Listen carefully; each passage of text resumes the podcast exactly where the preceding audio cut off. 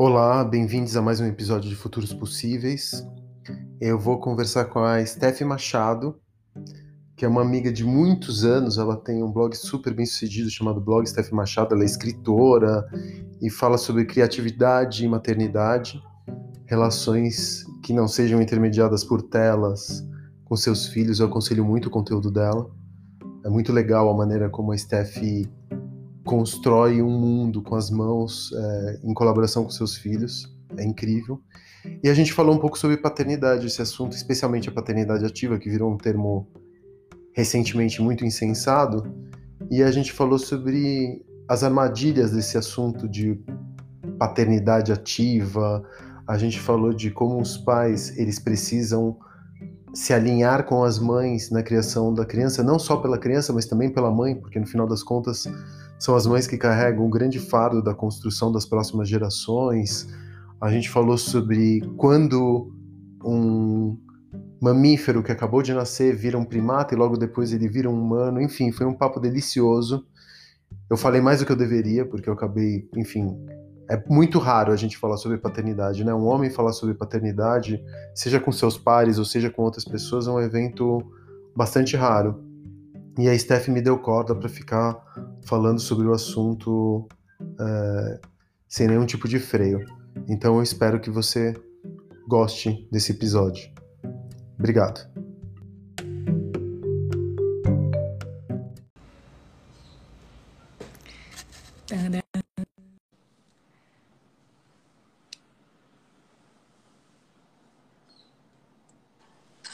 Nossa, nem. Nada, querida. É tão estranho, né? Eu ainda não me acostumei com essa coisa de encontrar amigo por live. É uma situação. Como você tá? Eu fico olhando, reparando no cabelo, na barba. Então, você sabe se o cabra tá fazendo quarentena pelo tamanho do cabelo e pelo tamanho da barba. É. A cabra também, ó. É, Nossa! Então... Ah, espera aí, deixa eu fazer uma coisa. Eu preciso botar no modo que... Estão me ligando. Peraí, fica aí. Esqueci. Peraí.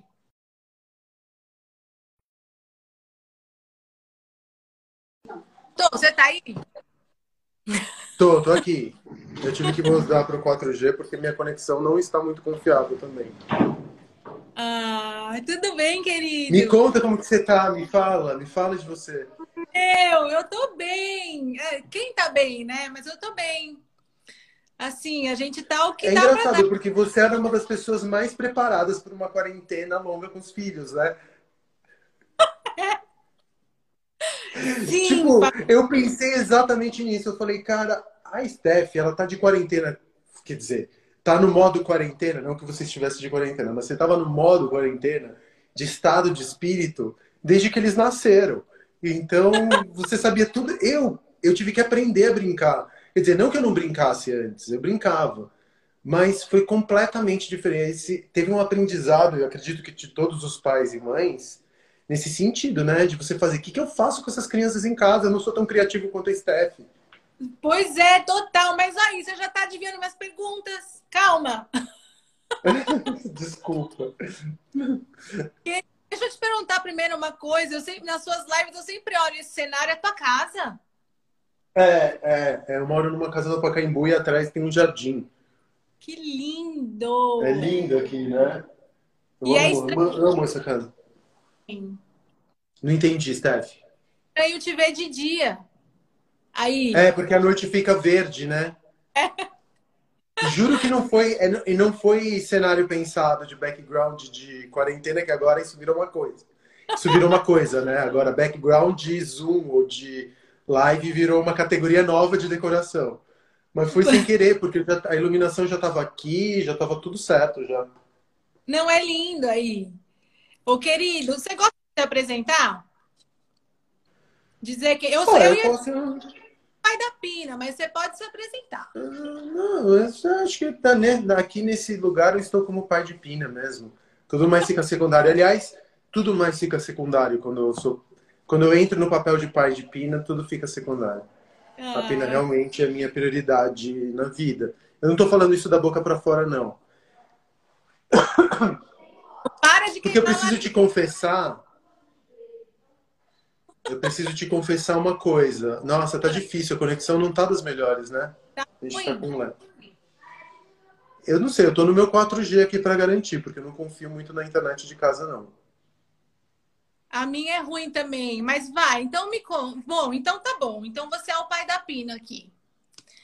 Eu claro que, o querido, eu que eu fico aqui com sentimentos é, ambivalentes, querendo rasgar uma seda, falar que você é um puta pai incrível, nananã. Mas logo me vem que eu não quero cair naquele lugar de quem premia homem que tá fazendo o que tem que fazer, né? Exatamente. Então me e tem até uma então, Steph, tem essa coisa agora perto do Dia dos Pais, que você não sabe a quantidade de biscoito que eu estou recebendo. E tem pois esse lugar que é meio constrangedor, porque fazer o mínimo é muito num país que é, é, muito louco, né? Outro dia, até a gente começa quando eu vou te contar uma, uma, uma anedota trágica, tá? Tá. tá eu fui chamado para fa fazer uma palestra sobre o Dia dos Pais para uma marca uma marca enorme, uma marca mundial, uma multinacional. Me chamou, ah, a gente gostaria que vocês tivessem, que você pudesse dar uma palestra sobre paternidade ativa para os nossos funcionários, que ainda são um pouco machistas, tem ainda uma cultura do, do machismo, do patriarcado entre todos. Eu estava falando com mulheres no RH, né? Porque é também o lugar da mulher dentro da corporação. Né? Dentro do patriarcado, ela é sempre vista dentro do RH ou do marketing. Porque são soft skills. É muito louco isso, porque a gente consegue ver o patriarcado e o machismo atuando até no lugar em que a mulher é permitida estar dentro de uma corporação. Eu estava falando com várias mulheres, né, para uma reunião de preparação para essa palestra que eu daria para os funcionários de uma montadora, então tinha muito homem, é, majoritariamente os cargos eram ocupados por homens, sobre paternidade ativa. Eu falei, tá, que é um, é um assunto muito candente, muito importante, né? A gente está vivendo num país que eu não sei quanto, acho que são 6 milhões de, de brasileiros não têm o nome do pai registrado. É, então, o que faz levar aqui, do ponto de vista da sociedade, a paternidade é facultativa. Enquanto a maternidade é obrigatória, inclusive socialmente imposta, a paternidade é facultativa. Eu escolho ser pai ou não. O que é um, uma escrotidão. Mas vamos, vamos voltar para a história da palestra. Tá. Aí ela falou assim: não, a gente quer que você fale da tua relação com a tua filha, porque ela é linda. E eu fico cada vez menos. É, a Pina é a parte mais importante da minha vida. Eu não gosto muito de compartilhar minha vida pessoal nas minhas redes sociais. Eu sou um pouco mais fechado, mais introspectivo. Eu não acho que as redes sociais sirvam necessariamente para isso. Então eu compartilho muito pouco da minha vida íntima. Mas a Pina ocupa um espaço tão grande que eventualmente eu publico uma foto no, Stories ou publico uma foto no meu feed. E a gente vê essa coisa, ah, não, a Pina é. A tua relação com a Pina é inacreditável. E eu fico parando para pensar, falo, mas ela não é tão inacreditável assim. Mas tudo bem, já que você acha que ela é inacreditável, vamos, vamos apostar nisso. Vamos apostar que a minha relação é, com ela é fora da curva, completamente diferente das outras relações que estão aí fora. Aí ela falou assim: então, a gente gostaria que você contasse um pouco de como é ser esse pai ativo, de como é ser esse pai que cuida das suas crianças. Eu falei: legal, mas eh, você quer que eu tente influenciar ou de alguma forma é, contaminar com essa paternidade ativa os seus funcionários que você diz que estão completamente apartados do cuidado dos filhos, e isso acaba reproduzindo estruturas opressoras como o machismo, na perpetuação do patriarcado, caralho, quatro. É isso que vocês querem? É isso, tá. Posso fazer uma perguntinha antes da gente começar? Pode. Quantos dias vocês dão de licença paternidade? Foi o bode preto que eu coloquei. Bode preto não, bode fedido que eu coloquei dentro da sala. Quando eu perguntei isso, ela falou: não, veja bem, a gente está é, dando um dia ou não, isso é uma semana, uma semana que é o que é determinado por lei, mas muitos pais é, acabam trazendo também o seu período de férias e eles tiram uma semana, um mês e uma semana. Eu falei, não, peraí. Período de férias é para você gozar descanso, porque aí você consegue voltar dentro do, da produtividade que você espera desses homens. Agora, não tem nada que seja menos férias menos férias do que o primeiro mês de um recém-nascido. Você Sim. enlouquece, é de deteriorar a tua saúde mental e a tua saúde física. E não entendi. É um, vocês dão uma semana. Então vocês querem que eu fale sobre paternidade ativa com uma empresa que dá uma semana de licença paternidade. Porque vamos parar para pensar nisso. Quando você dá uma semana de licença paternidade, por que, que o homem é encostado? E eu sou encostado também. Todo homem é encostado. Não pode. Pode ser o paizão do ano, Marcos Piaget, sei lá. Chame quem você quiser. Todo pai é encostado quando ninguém, nenhum pai divide 50-50 com uma mulher. Nenhum. Por quê? Porque o homem tem, por mais que ele seja desconstruidão, esquerdopata, que eu sou, macho desconstruído, macho palestrinha esquerdopata e o cacete a quatro, no momento que o bicho pega, é a mãe quem assume. Entendeu? Mas por que que isso acontece? Eu tive a sorte de poder ficar muito tempo com a minha filha quando ela nasceu, porque eu sou empreendedor. Então eu faço o meu tempo. Quando. E eu fiquei muito tempo com a Pina. Então eu fiquei os primeiros seis meses, eu praticamente eu meio período. Porque eu passo. Steph? Eu tô aqui, você tá meio. Ah. Eu Ai, tô... Jesus amado. Essa internet dos infernos. Eu tô cá. Eu ter paciência. Tá. Ah, pronto. Para não perder meu raciocínio. Tá. Então, quando eu nesse período que eu fiquei de licença paternidade, que eu tô de licença paternidade até hoje, licença paternidade não é uma coisa que acontece num período. É uma licença para ser pai. Sim. Que você tem que pedir também até para mãe. E eu não tô querendo. Desculpa, vai. Eu não quero te interromper, perdão, eu tô falando demais. Eu tô sendo macho palestrinha. Tá me contando um caos, eu sério, eu que te interrompi. É que, inclusive, o cara tem que se dar a licença, né? Vai, continua. Mas aí, quando.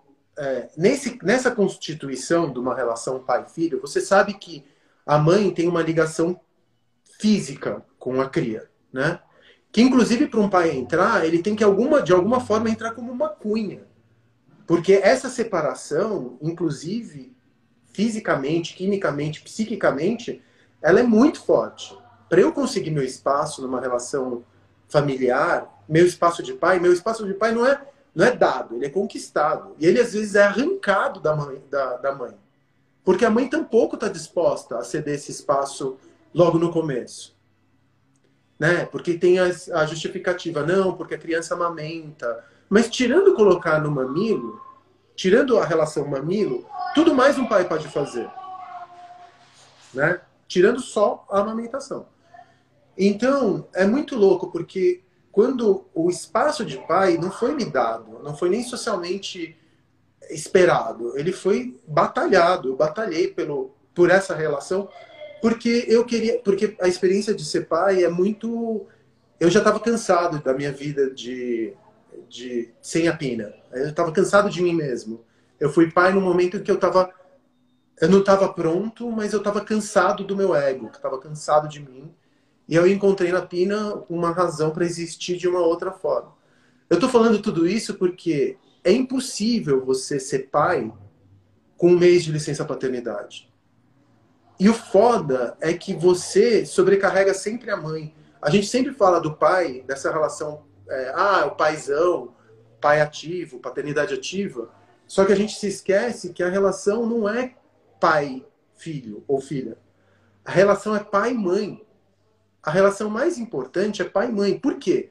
Porque como a mãe é que tem que carregar a maior parte do fardo, provavelmente ela está psiquicamente, fisicamente, socialmente arruinada. E essa relação é, difícil que ela vai ter com a criança, porque ela está mentalmente machucada, porque tá, o, o fado inteiro está nas costas dela e ainda ela precisa ser uma mulher que cumpre dois ou três papéis sociais, muitas vezes é o papel de tutora do marido, né? Porque muitas mães não são tutoras, né? Não estão numa relação igual. Tem dois filhos, um filho, o, o filho é o filho biológico, outro filho é o marido, é funcionária ou empreendedora e mãe.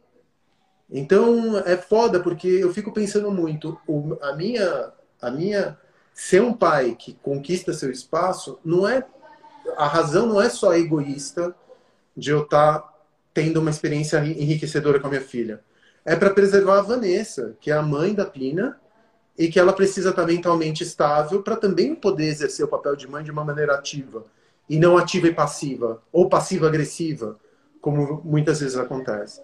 Então a relação não é ponto criança pai, é pai mãe juntos se conectando com a criança. E ainda assim eu no papel de folgado, porque eu não posso dizer que eu divido 50%. Eu divido 50%. Mas não é, se você for, eu sempre crio no meu na minha cabeça um mecanismo de recompensa. Por exemplo, ontem a Vanessa ficou o dia inteiro com a Pina. E eu sumi, porque eu tinha que fazer várias coisas do trampo. Sumi. Hoje eu falei para ela, vai fazer tuas coisas, eu vou ficar com a Pina o tempo inteiro. Então, se ela por acaso fizer um live bombing, esteja preparado para isso. Será que dá para chamar uma terceira janelinha aqui? Olha! Olha, não dá essa ideia. Querido, eu acho total isso aí. Que, na verdade, a paternidade. Eu, eu tenho um pouco de bode de ficar falando isso de paternidade ativa, como se fosse um selo de excelência, mas, né?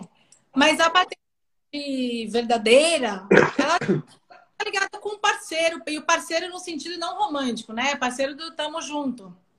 É. E, e esse, eu tava escutando um. Eu queria te fazer essa pergunta. Eu tava escutando um podcast com o Antônio Prata. Aí perguntaram para ele assim: "Você acha que você é um pai acima da média, né? Melhor que os outros?" Aí ele falou assim: "Não, com certeza eu não sou. Mas eu sou melhor do que os pais da outra geração, da geração passada." E aí ele falou assim: "E essa bosta que você tá vendo já é um puta ganho do que tá acontecendo agora." E ele tava acreditando, né? Acreditando, não acreditando, acreditando essa melhora às mulheres. Você se sente puxado pela Vanessa, assim, de ser um, um pai melhor? Do, Sim, do... mas eu não posso esperar que ela seja também reformatório de macho, né? É. Sim. Eu não posso esperar que ela. Que, eu não posso dar mais essa responsabilidade para Vanessa. A Vanessa tem que cuidar da a vida. A vida de um humano já é muita coisa para você ter que lidar. Então eu tenho que sair, eu tenho que me mover, eu tenho que correr atrás, eu tenho que conquistar meu espaço. Eu não posso. É, é, se fala de paternidade ativa e é muito louco, porque eu ganho tanto biscoito sendo um pai mínimo múltiplo comum, sendo pai base, na minha leitura, tá? E eu concordo com o Antônio Prata. A gente tem um fosso tão grande entre tipos de paternidade diferentes que se você faz o mínimo, você já é o pai, pai do ano é, centenas de biscoitos. Eu, a ponto de eu ficar constrangido hoje em dia de postar foto com a Pina. Que eu não quero ficar recebendo. E é muito louco, porque tem uma categoria que se chama o pai de selfie, que eu acho, acho que às vezes atua como pau de selfie. Por quê? Porque ele usa a foto dos filhos como uma espécie de um atrator de fêmeas. Sim! Que é um, é um uso muito. É o pai de selfie que se faz de pau de selfie e que usa isso depois, quando ele está fora de um relacionamento convencional, para atrair fêmeas por conta da sua paternidade ativa. É constrangedor. Equivale ao. É o, é o carro esporte dos millennials. é o carro esporte de hipster é uma filha pequena. Isso, o, o Cício, né? O, o Pedrinho, que ele fala para mim, bicho, você quer ser chavecado, vai sozinho no supermercado com o filho. Põe o filho no carrinho que, ó, você vira o cara mais gato de todos. Falou, meu, é impressionante. Por que isso, né? Porque o cara que está ali, ele está ali de alguma forma, ainda que seja numa forma de pau de selfie. Quando não era um lugar esperado para ele. Pô, bicho, você está sendo pai quando você poderia estar jogando um futiba com teus amigos na quarta-feira. Você está sendo pai quando você podia estar tendo 10 amantes. Você está tendo pai quando você podia estar fazendo reuniões. Poxa, você quis ser pai. Ó, oh, confete, fogos de artifício. Esse é o nível da podridão que a gente vive. Mas por, qual que é a origem da podridão? É uma, a gente fala desse machismo, do patriarcado, que começa, para mim, no, um, uma, numa semana de licença paternidade. É impensável que você consiga fazer qualquer tipo de mudança estrutural com uma semana de licença paternidade. Isso é patriarcado e machismo perpetrado pelo Estado. Enquanto tivermos uma relação, porque é impossível um pai.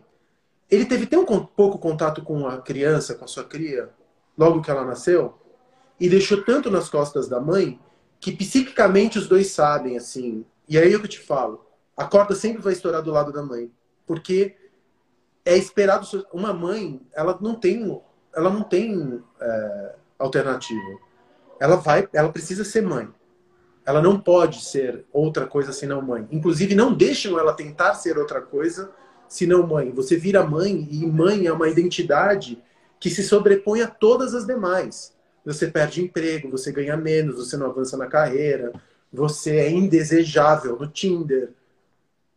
Entendeu? Enquanto que para o pai é um plugin menor e que só te enriquece, complexifica. Entendeu? Então a identidade de pai, ela não me diminui, ela me acrescenta alguma coisa.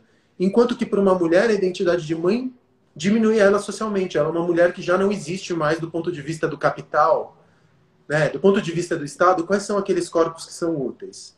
Aqueles corpos que podem produzir capital. Uma mãe que faz um trabalho do lar, ela já não está mais na roda ativa, ela não está mais na roda viva. Logo, ela é vista como um subproduto que agora a gente vai precisar custear com o trabalho dos homens. Então, os corpos dos homens, que são aqueles corpos que podem reproduzir lucro, mais-valia, capital, se você quiser entrar no Marx, são os corpos que são chancelados pelo Estado. Enquanto que os corpos da mãe, por isso que a gente não, não dá valor ao trabalho do lar, ao trabalho de casa, por isso que uma mulher, quando ela se separa, ela e, o marido conseguiu, por conta da estrutura que ela trouxe, é, dinheiro, lucro, enfim, trouxe, conseguiu riqueza, ela não consegue muitas vezes ter a proporcionalidade na relação porque o, o cara diminui o trabalho doméstico, por isso que o cara se encosta.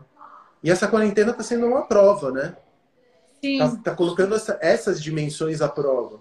Então eu espero que, por exemplo, a gente tenha uma reforma na lei trabalhista, muito pouco provável com o Bolsonaro no poder, esse cara é um escroto, vou deixar aqui minha posição logo clara.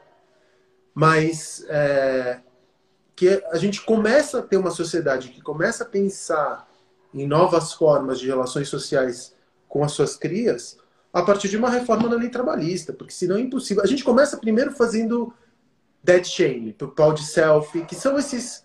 O pai de selfie são essas, essas aberrações. Sempre vai ter uma aberração, alguém que se aproveita né, de um capital social é, segundo, mas o pai de selfie ainda, infelizmente, ele é importante porque ele começa a trazer no campo simbólico um desejo pelo papel social de pai. Então, outros pais, isso é escroto, mas o cara tá pelo menos tirando uma foto, ele serve de uma referência para outros pais falarem: porra, eu vou pegar minha criança nem que seja para tirar uma foto. E pegar a criança nem que seja para tirar uma foto, como se fosse um bibelô qualquer, ou um background de zoom, é muito pouco, mas ainda é algo. É, é. Pois é, é total. Algo. Então, por isso que eu fico dividido. Eu fico dividida em. eu, eu não quero rasgar a seda, mas eu quero sim, para as pessoas. Você não sabe, eu abri uma janelinha aqui, Facundo, perguntas. Querem mandar perguntas? Eu tenho perguntas para você. As pessoas ficaram várias mulheres falando assim: como é que eu faço para o pai do meu filho? Blá, blá, blá. Sabe? Ser assim como você. Dividir as coisas com a mãe. Olha, como... eu acho que assim, ó, tem, tem uma coisa que é limítrofe. Não dá, eu vou falar, eu não, quem sou eu para dizer como uma mulher tem que conduzir qualquer aspecto da sua vida. Mas homem ele opera com limite. Homem é tudo adolescente, cara. Nenhum homem larga da fase da adolescência. Por incrível que pareça. A gente nem é incentivado para largar nossa adolescência. Não existe crise da meia-idade. Existe recrudescimento de adolescência. Nenhum homem larga a, o, não, nenhum homem larga a ideia que tem uma mãe. é tão tóxico isso, porque quando ele já não tem mais a mãe ativa, a companheira vira mãe. É muito louco. É muito louco. Então, é uma, uma merda, porque homens são psiquicamente maturos. Eu estou me incluindo entre eles, tá? Eu não estou me dizendo que eu sou exceção, não. Por favor, não entenda que eu sou especial de nenhuma maneira. Eu tenho consciência da minha imaturidade psíquica. E eu entendo que, por exemplo, quando a minha mãe entra em casa, a minha mãe estava aqui agora mesmo. A primeira coisa que ela fez foi fazer trabalho doméstico. Ela foi, vou lavar teus pratos, vou fazer um almoço direito para você que você não está se alimentando. Eu tinha congelado, tentei fazer um arroz, eu queimei o arroz. Ela falou, vai, vai trabalhar e eu vou fazer aqui. É, é louco porque a minha mãe, que apareceu aqui de surpresa, ela faz umas aparições em casa para deixar o trabalho doméstico, o trabalho do lar, desculpa pelo doméstico, mas o trabalho do lar em ordem. E eu, em algum lugar da minha cabecinha torta, eu não devo ter lavado o prato porque eu fiz o cálculo que minha mãe não aparecia em casa já fazia uma semana. E que ela provavelmente, quando. Sabe, eu, eu fico me questionando é. agora se eu deixei de lavar os pratos por conta disso. É muito louco. Então o homem não abandona a sua fase de maturidade. O homem é tudo adolescente. E aí você tem que tratar adolescente com limites. Ó, se você não fizer isso, vai acontecer aquilo. Se você não me não ajudar aqui, então eu vou te colocar para fora. Então, essa relação aqui, ela só funciona se você cuidar de mim. E cuidar de mim significa cuidar do nosso filho. Porque se você não cuidar do nosso filho, você não está cuidando de mim. A gente não, não pode levar o papo é, só você precisa para o homem a cria para muito homem a cria é um ser inanimado. É algo que você é um algo que você precisa. Homens não conseguem tirar muito. Porque a gente não fala sobre paternidade Steph. A gente não troca ideia com outros homens sobre como trocar fralda. A gente não fala, a gente ganha charuto tapa nas costas e vamos pro próximo. Entendeu mas a cagada é lá muito atrás, né, Facundo? Me, vamos, voltar aqui. Eu tenho uma pergunta para você. Quando você acha que o cabra vira pai? Você acha que rola aquele momento? O cabra vira pai, a mulher é mãe. É muito louco isso. Porque a mulher é mãe na, no momento da concepção. Você antropomorfiza a barriga, você conversa com a barriga, você canta para a barriga, você sente a criatura mexer na tua barriga, você vê, você dá nome, você convive com essa com essa criatura nove meses ou vai seis meses antes do homem. Por mais que a gente ache lindo o bebê movendo na barriga da mãe, que a gente coloque a, a, a cabeça na barriga e fale, ah, eu senti um pezinho, é completamente descolado do nosso corpo, entendeu? Quando o bebê surge, tem a fratura. Aí você fala: caralho, eu tenho um mamífero para alimentar. Aí você entra no modo: tenho que ser provedor, eu tenho que proteger. Eu me lembro que quando a Vanessa pariu, eu fui muito leão, assim, eu fui toda hora proteger ela e a Pina. Eu saí do, do, do, do da maternidade tipo, tenso, olhando para o lado. Se alguém chegar perto, eu vou avançar na jugular. É, muito estranho. Eu me lembro que eu, eu fiquei. Isso te despertou. Você acha que isso é uma coisa hormonal, assim, bicho? Tem uma, cria, uma criatura minha, agora eu vou. É, é isso. É, é isso. Pelo menos em mim foi assim. E, é, e, e, a paternidade ela acontece por uma espécie de desabamento, porque você não olha para uma criança. É, é, é um segredo que poucos homens te vão te contar. Mas você, quando você pai, você olha para a criança, você dá nome para a criança, ela já é um humano para você. Porque você já estava convivendo com ela há muito tempo. Para a gente é um bicho. A gente não sabe se vai existir por muito tempo, tem aquela coisa meio psicológica. Será que esse esse bebê vai resistir? Será que não vai? Tem um medo de morte que, que nevoa todas as primeiras noites. Tem uma coisa que você não consegue se ligar com aquele. Muitas mães também não, né? Muitas mães também têm depressão pós-parto. Não consegue. Homens também têm depressão pós-parto. Tem. Eu fiquei sabendo. E a gente disso. não fala sobre isso. Você sofreu?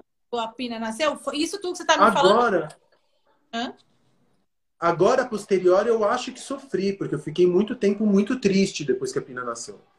Mas eu imputava isso à falta de sono, eu imputava isso ao excesso de, ao excesso de responsabilidade, mas eu, eu sentia que a minha vida tinha acabado e eu não tinha vontade de sair da cama.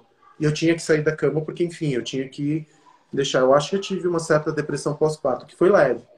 Mas tem um certo momento que, quando o pai se torna pai mesmo, que depois de uma convivência com a criança, um, dois meses, três meses, isso acontece nos primeiros três meses.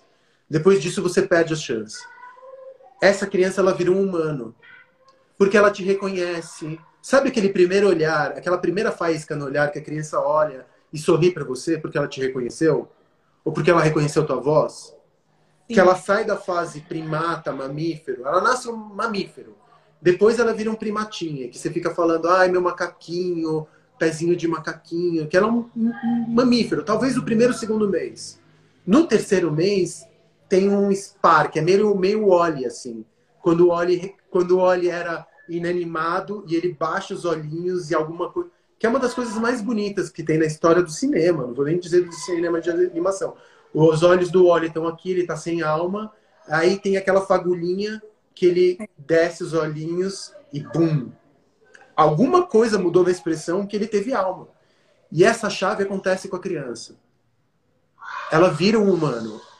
No momento que isso acontece, ela vira um humano para o homem. Para a mulher, ela já era um humano há três, desde três meses da concepção.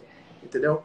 Se você consegue presenciar essa mudança, esse spark, essa faísca, e você vê o que era antes um mamífero, um primata, depois um humano se transformar diante dos seus olhos, você nunca mais se desconecta da cria. É muito louco isso. Então, mas isso exige presença física, porque esse é um segundo. Se você não tiver todos os segundos presentes ao lado da tua criança, a Pina falou papa antes de mama. É uma, é uma mágoa que a, que a Vanessa tem comigo. Nossa, é uma facada para mãe, hein? É, então, mas é porque eu tava lá. Eu tava também, todos os dias eu colocava ela no meu, meu colo e falava papá, pina. Como se eu fosse Tarzan, sabe? Ou Mogli. Eu ficava papa, pina. Eu falava, também se você ficou adestrando a criança nos próximos dos primeiro, primeiro ano, é lógico que ela ia falar papa antes. Mas eu, eu, eu investi meu tempo até nessa história de adestramento, né? É muito louco. Então, para o pai acontece a paternidade, ela é conquistada. Caso contrário, ele vai ser sempre ficar naquela figura de provedor, flutuando, paisão de final de semana, e sempre vai deixar sua cria com uma, uma lacuna. Todos os maus, todas as pessoas que eu conheço, da nossa geração para cima, têm daddy issues. Homens e mulheres. Todo, todo mundo Todo mundo tem daddy issues. Todas as mulheres, todos os homens. Eu também, eu, não, eu, nunca ouvi um eu te amo do meu pai. Como que isso reflete hoje? Como eu, vou, como eu transfiro afetividade, eu transfiro amor? Eu não sei direito. Entendeu? Então isso é socialmente reproduzido. Então, me conta, pai, como é que foi teu pai com você? Se qualquer coisa você pode falar, entrei num túnel, eu não quero falar. Caiu a ligação. Não, não, eu não tenho nenhum problema de falar sobre isso. Ah, meu pai era pai provedor, pai que eu via de final de semana, mesmo estando casado com a minha mãe durante. Eles se separaram só recentemente. É... É, peraí que estão falando que eu falei uma besteira aqui. Ah, Gustavo Barbosa. Bobagem isso que foi quando falou, essa visão da, da mãe e do pai. A criança só vira um indivíduo que, se ele, que ele se reconhece. É chamada. Eu conheço bem a história do espelho. Mas eu não sei se eu tô falando. É, é homem? Ah, se é homem, eu não vou nem responder. Ah, Gustavo Guarani. É homem. Deixa. Deixa falando sozinho.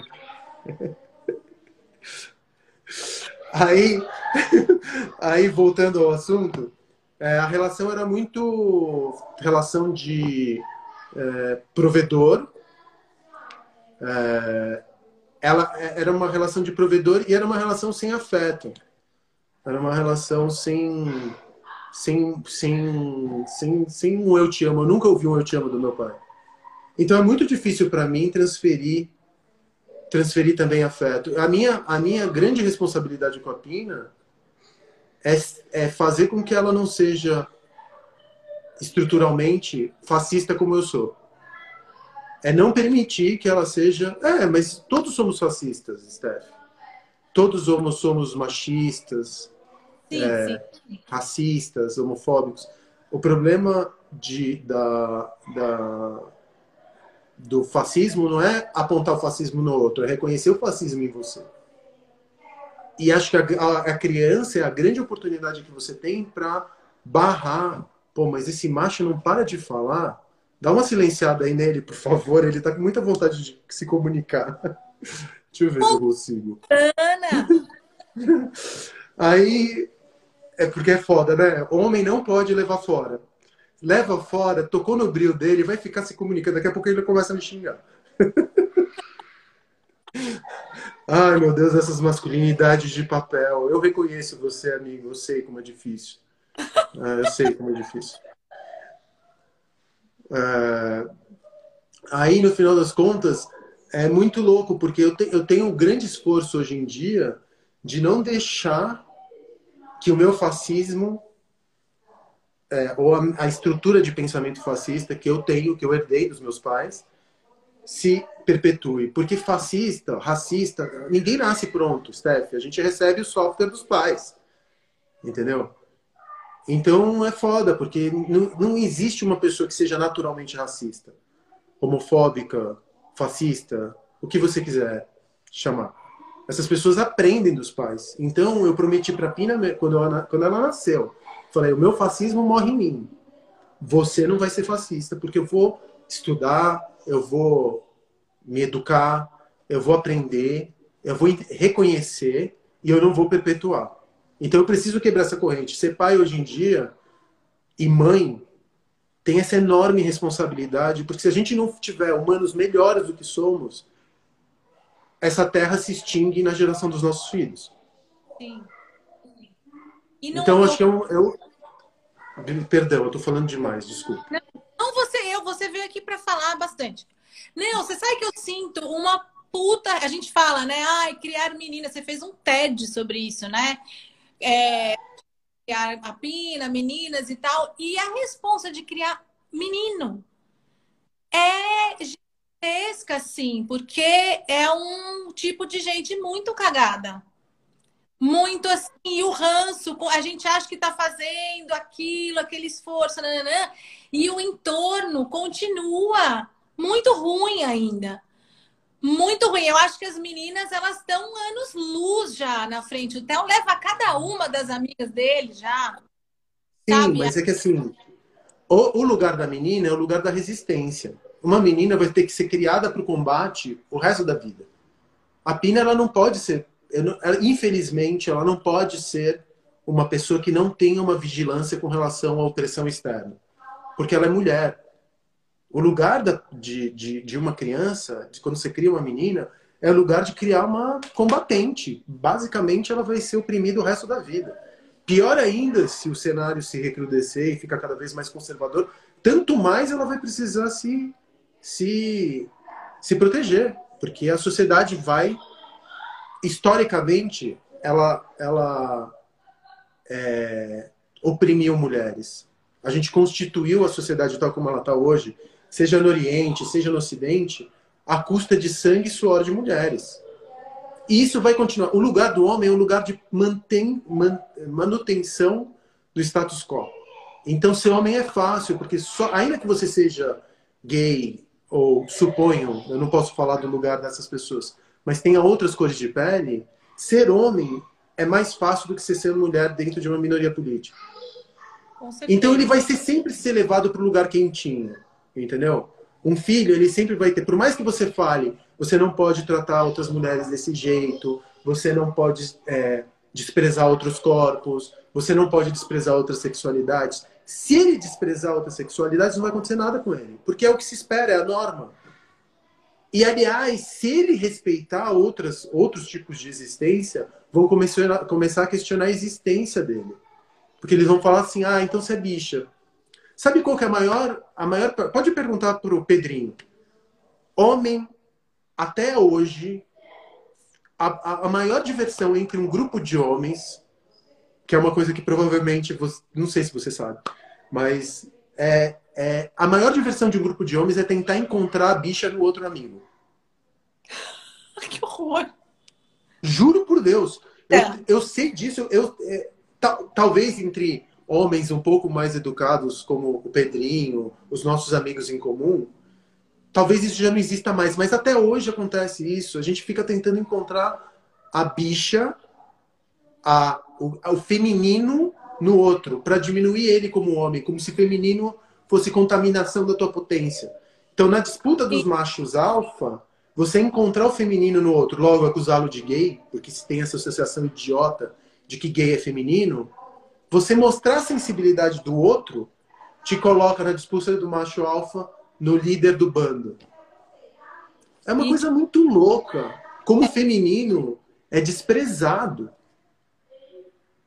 O feminino, ele, ele é desprezado. É muito louco isso. Aquele, uh, aquele documentário The Mask, você já viu? O documentário do quê? Que chama The Mask You Live In. Ah, sim, sim, é ah. é maravilhoso. Então, maravilhoso. o ele é um cara que não chora em filme, ele não chora nem no cinema Paradiso, assim. Às vezes eu acho que ele tá morto. Mas ele chorou muito nesse documentário. Ele falou, bicho, é isso, é isso total. Porque o que fazem os meninos, eu vejo isso, Facundo, com o Theo.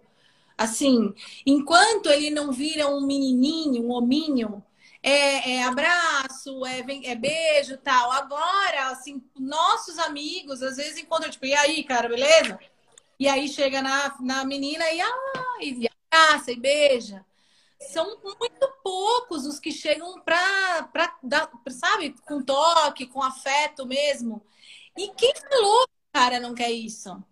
É muito louco isso, sabe? Eu vejo a Mari tá aqui, o Rodri é um dos que faz isso, que é hotel e fala querido e dá beijo e fica e ele ama o Rodri de paixão.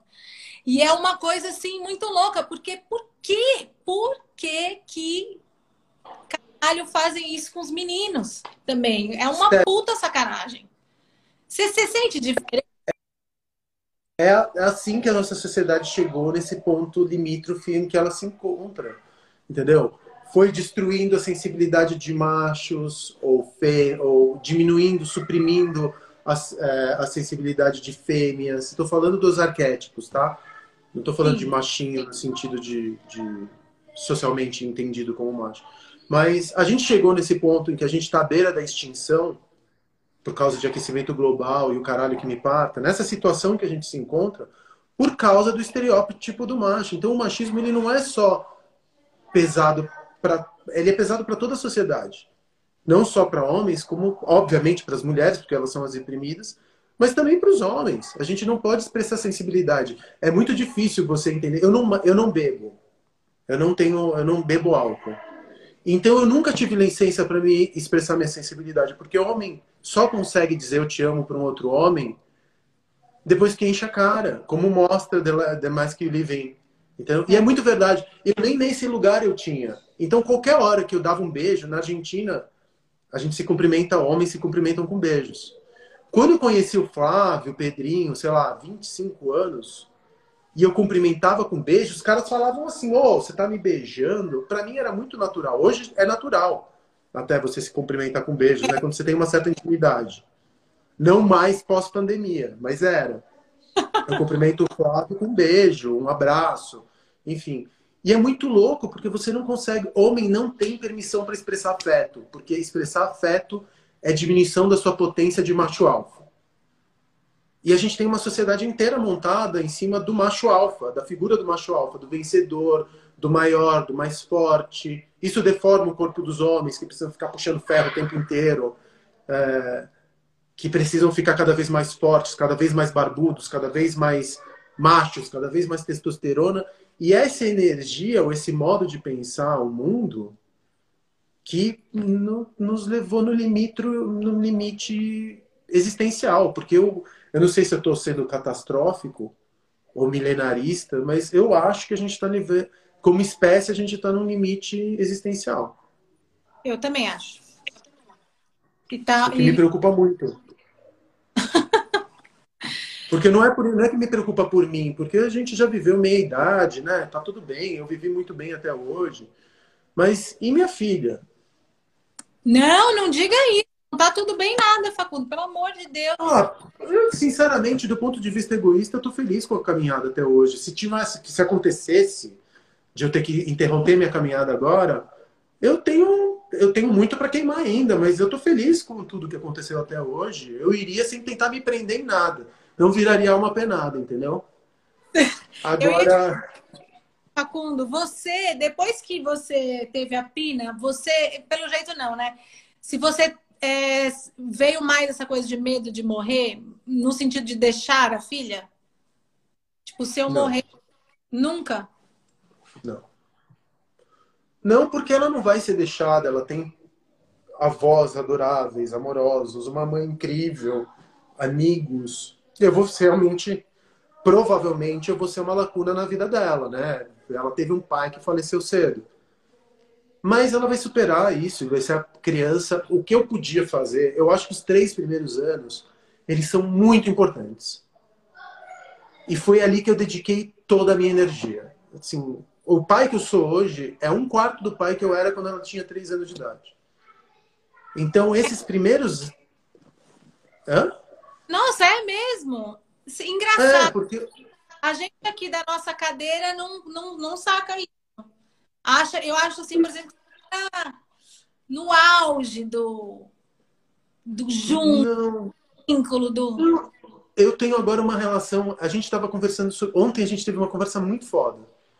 Eu nunca tratei a Pina como uma criança, eu sempre tratei ela como um mini adulto. E a gente estava falando sobre uma amiga dela, ela está com oito anos, que tem arroubos de querer ser adolescente. Com oito anos de idade, o que é um pouco cedo. Aí a gente, aí a Pina me explicou, pai, isso acontece porque as crianças não são levadas a sério. Então, como, quando eu conto alguma coisa de verdade para vocês e vocês me chamam de fofinha ou vocês dão risada do que eu tô falando, porque é fofo quando ela tá fazendo uma apresentação de como melhorar minhas redes sociais, por exemplo, e eu dou uma risada, ela não está sendo levada a sério. E aí ela inveja uma vida onde ela vai ser levada a sério, porque ela não quer ser reduzida a uma menina, uma menina fofa. Ah, que é o que acontece. É, que é o que acontece quando você reduz uma mulher a uma mulher bonita que ela não pode ser competente. Isso me deu um clique. Eu falei, pô, Pina, é verdade, né? Você vai muito mais além de uma menina fofa. Você é um ser humano, se não maduro, mas estruturado suficientemente para emitir opiniões sobre o mundo. Então, uma coisa que eu nunca tomei, é, eu sempre tenho cuidado de impor os limites e falar daqui não passará, sem ter o gozo de exercitar autoridade por autoridade, porque tem muita gente que é frustrada e fica exercitando a autoridade no outro por gozo de potência. Tem muito pai que é idiota que fala por que, que não pode, porque não pode. Porque aqui é minha casa, enquanto você estiver vivendo debaixo do meu teto, não pode. Eu já falei isso, você provavelmente já falou isso em algum momento, para impor limite, mas não é o jeito certo, é quando tua paciência se esgota. E eu sempre tive o cuidado de tratar a Pina como um adulto. Então a gente fala sobre tudo. A gente fala sobre sexo, a gente fala sobre vida após a morte, a gente fala sobre religião, a gente fala sobre dúvidas existenciais. E é muito legal que agora eu estou cuidando também da educação dela, né, por causa da pandemia. E eu estou travando contato com o mundo mental dela. Então eu estou cada vez mais admirado pela escola, porque está colocando assuntos que são muito interessantes e muito contemporâneos dentro das lições.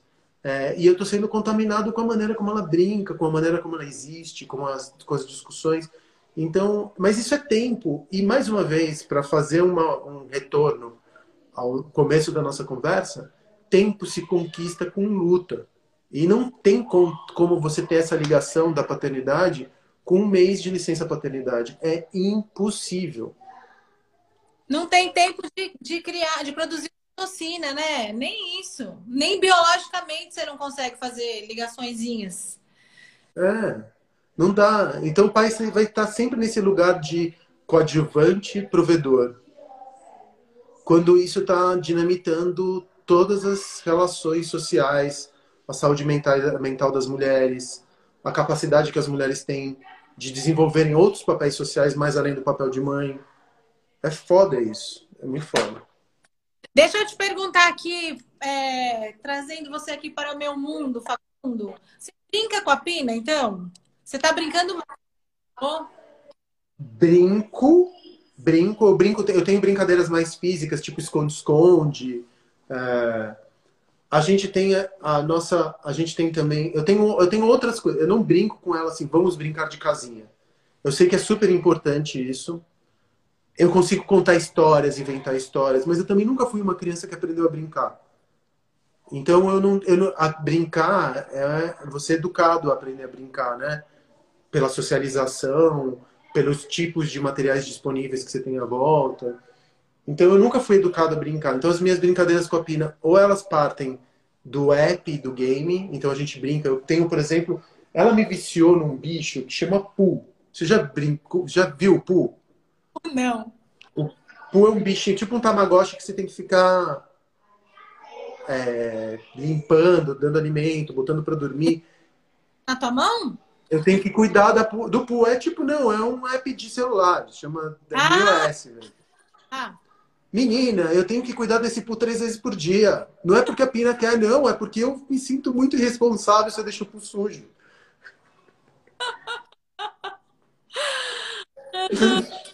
então eu tenho. A gente vê filme de terror, que é um é um momento delicioso, a gente conta história, mas eu tenho uma relação muito é, horizontal com a Pina. A gente conversa de igual para igual, como trutas. Eu aprendo para ela me dá cada invertida, Steph.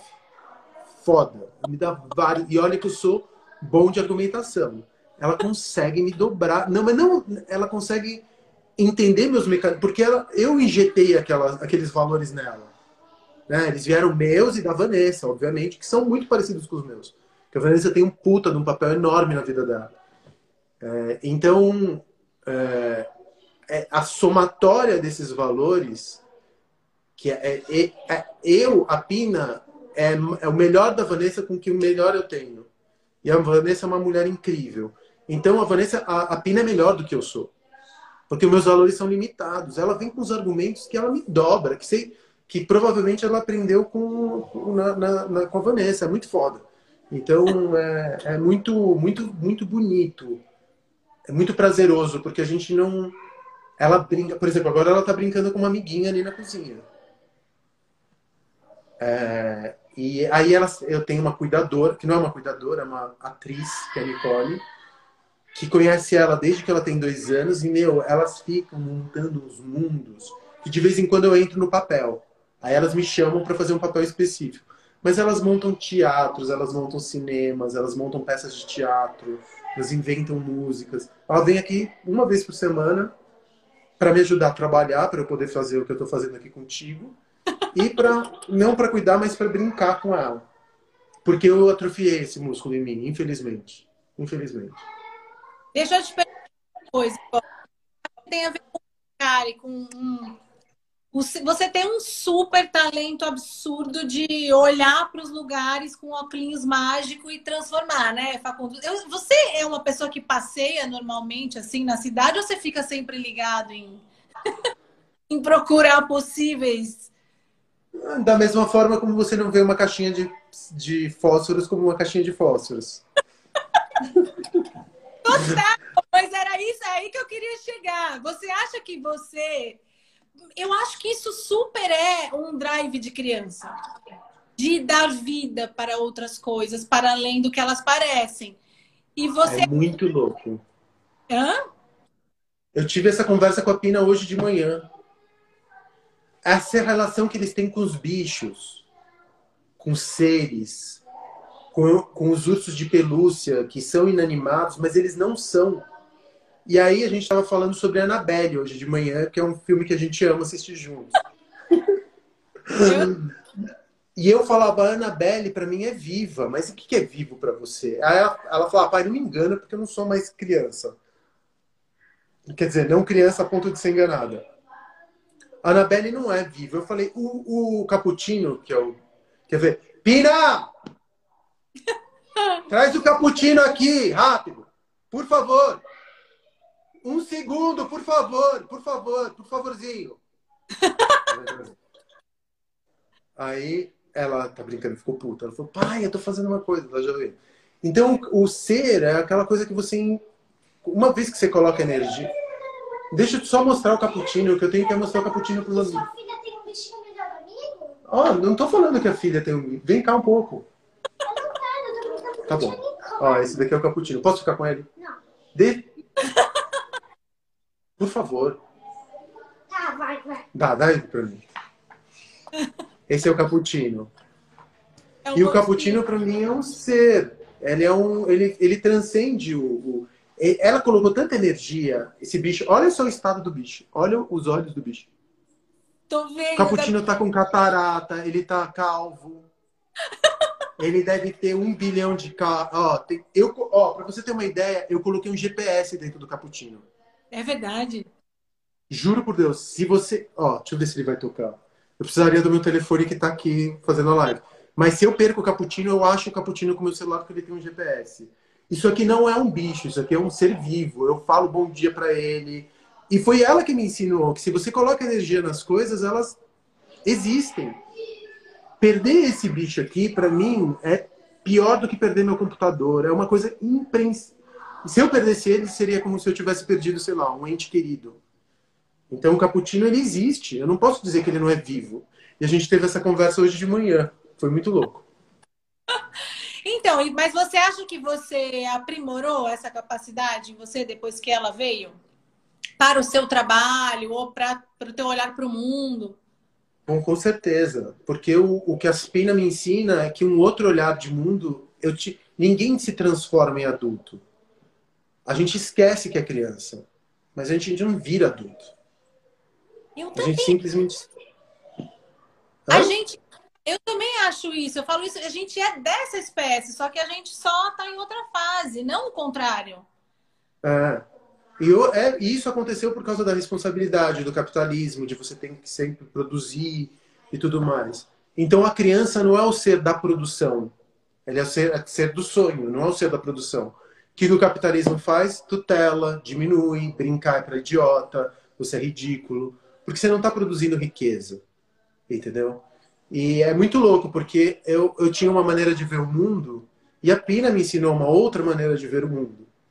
Inclusive coisas que eu uso para o meu mundo. Essa coisa de não achar que as coisas são inanimadas. Inanimadas quer dizer sem alma, né? E de anima. Então, e os lugares para mim são seres. Graças a esse bicho, ela me ensinou que os meus lugares eu tinha. Eu, eu investi tanta energia, tanto sonho neles, eu passei tanto tempo dentro deles, que eles viraram seres. Eles não são vivos e tampouco são mortos. Eles estão como esse bicho aqui. Ele está em algum lugar entre o vivo e o morto que não tem nome.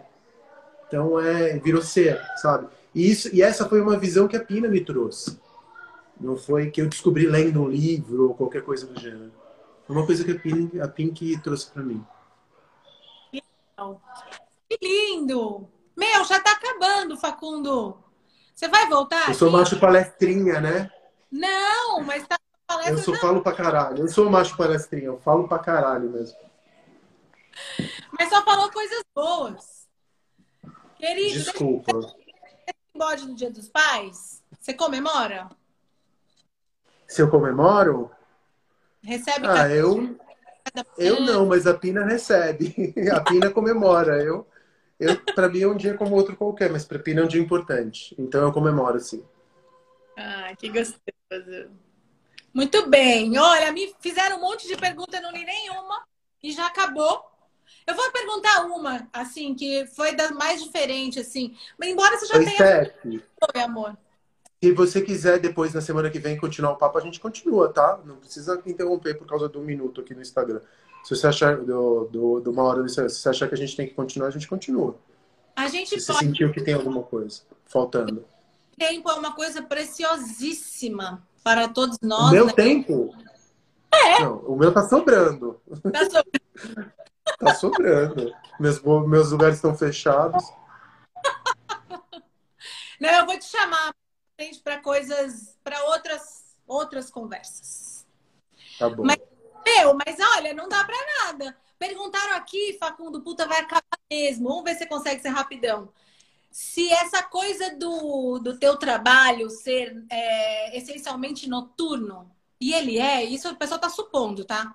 Se ele atrapalha na rotina da Pina de pôr para dormir, de acordar cedo, levar para escola. Não, a minha paternidade é que ela trabalha na rotina do lugar, porque eu não frequento mais meus lugares. É? É, eu não saio mais à noite. A Pina é a coisa mais importante da minha vida. Eu tenho uma pergunta para você. Você deixa, por exemplo, se ela está em casa com febre ou foi viajar com a escola, você deixa o celular ali na reunião? E atende? Óbvio. Óbvio. Muito Óbvio. bem. Óbvio. Eu não... A Pina é minha prioridade. Ponto. Não tem outra, outra, outra coisa. A Pina é minha prioridade. Óbvio que eu tenho que me virar, né? Às vezes eu não consigo falar, então eu crio condições para que eu possa exercitar outros papéis. Mas na, na impossibilidade de, de exercitar, a Pina é sempre meu primeiro lugar. Deixa eu te falar, eu tava morrendo de saudade tua. Manda um beijo pro Pedrinho. Obrigado pelo convite. Você é demais. Eu tava com muita saudade desse sorriso teu. Ah, obrigada. Olha, 22 segundos para eu te dizer que foi muito gostoso, Facundo. Eu vou deixar aqui com uma super capinha. É exemplo, sim. Pode?